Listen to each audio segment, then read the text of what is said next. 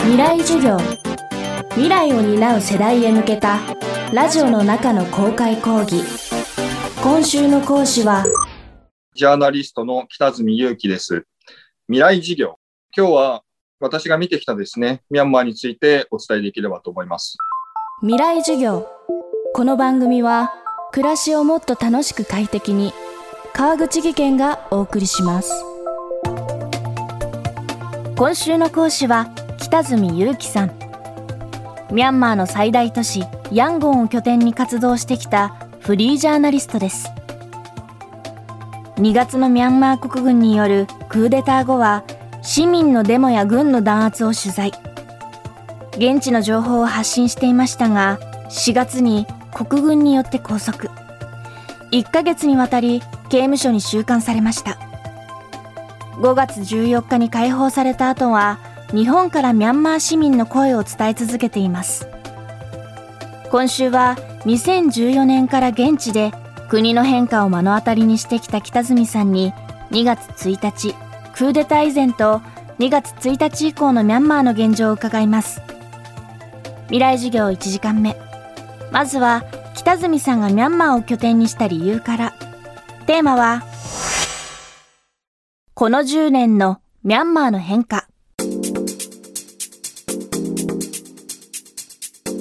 2011年、数値政権になる5年前から、制度としては民主主義の制度であったんですが、まだ元軍人だった人たちが政治を行っていたんですが、制度としては民主主義だったんですね。でその頃に車の輸入が大幅に解禁されたりとかですね、そのマスコミが自由化されたりとかですね、その中で海外の情報を、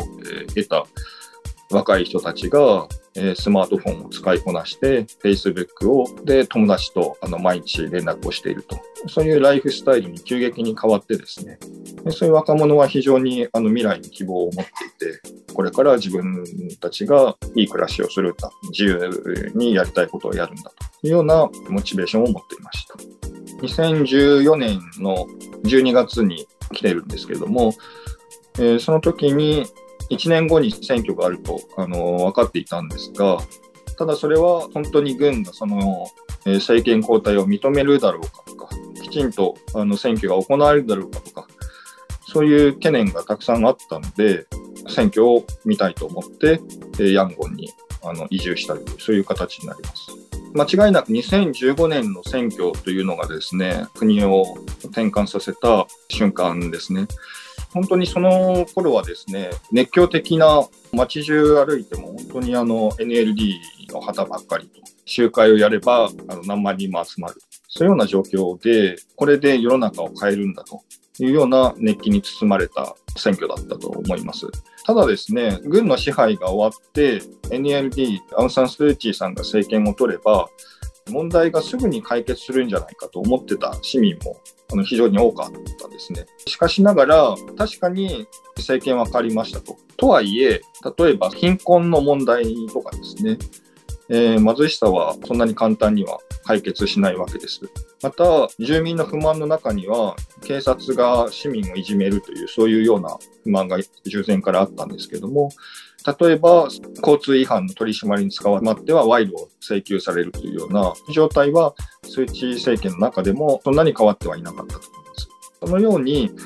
問題はやっぱり続いているんですけれども、それでも生活に問題は抱えながらも、だんだん自分たちの国が良くなっていくんだという、そういう実感があったと思います。例えば暮らしもそうですね、海外の情報が流れてくるようになって、スマートフォンですとか、ファッションですとか、そういうものが大量に流れてきて、その自分たちの暮らしは親の世代よりもずっといいと。で、これからはもっといいというような実感があったと思います。それは民主化というものと非常にリンクしていて、民主主義の世の中になったから、私たちが生活が変わっていくんだと。そういうようなあの実感があったと思います。また自分の人生ですね。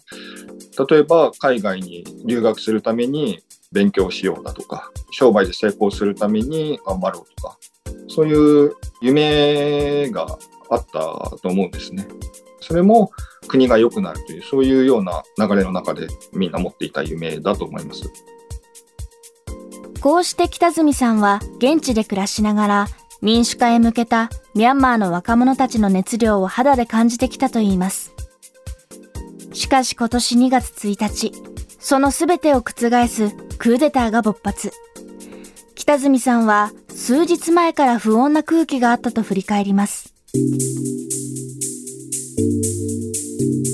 もともと自分広くあのミャンマーの政治ですとか経済ですとか、えー、文化ですとかそういうものを取材をしていました。その前数日はですね軍の動きが変だっていうような情報はあったんです例えばヤンゴンの街中で装甲車が走っているのが目撃されていたりとかですねあと3日前ぐらいには、え地元メディアが政治的な混乱が起こるであろうというような論評を出していたりとかですね。また、えーと、マスコミの記者会見で、国軍がクーデターは本当にないのかと問われてですね、そこで否定しなかったという、そういうこともありました。その日、朝起きたら、もうインターネットが通じないような状態になっていて、それで携帯のニュースにだけアウン・サン・スー・チーさんが拘束された後の情報というようなですね、タイトルだけ携帯電話に入っていて、それで、えー、あ、これは大変だというふうに思ったのを覚えています。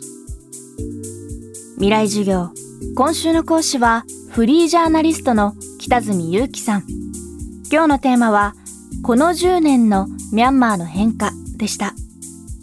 明日も北住さんの授業をお送りします。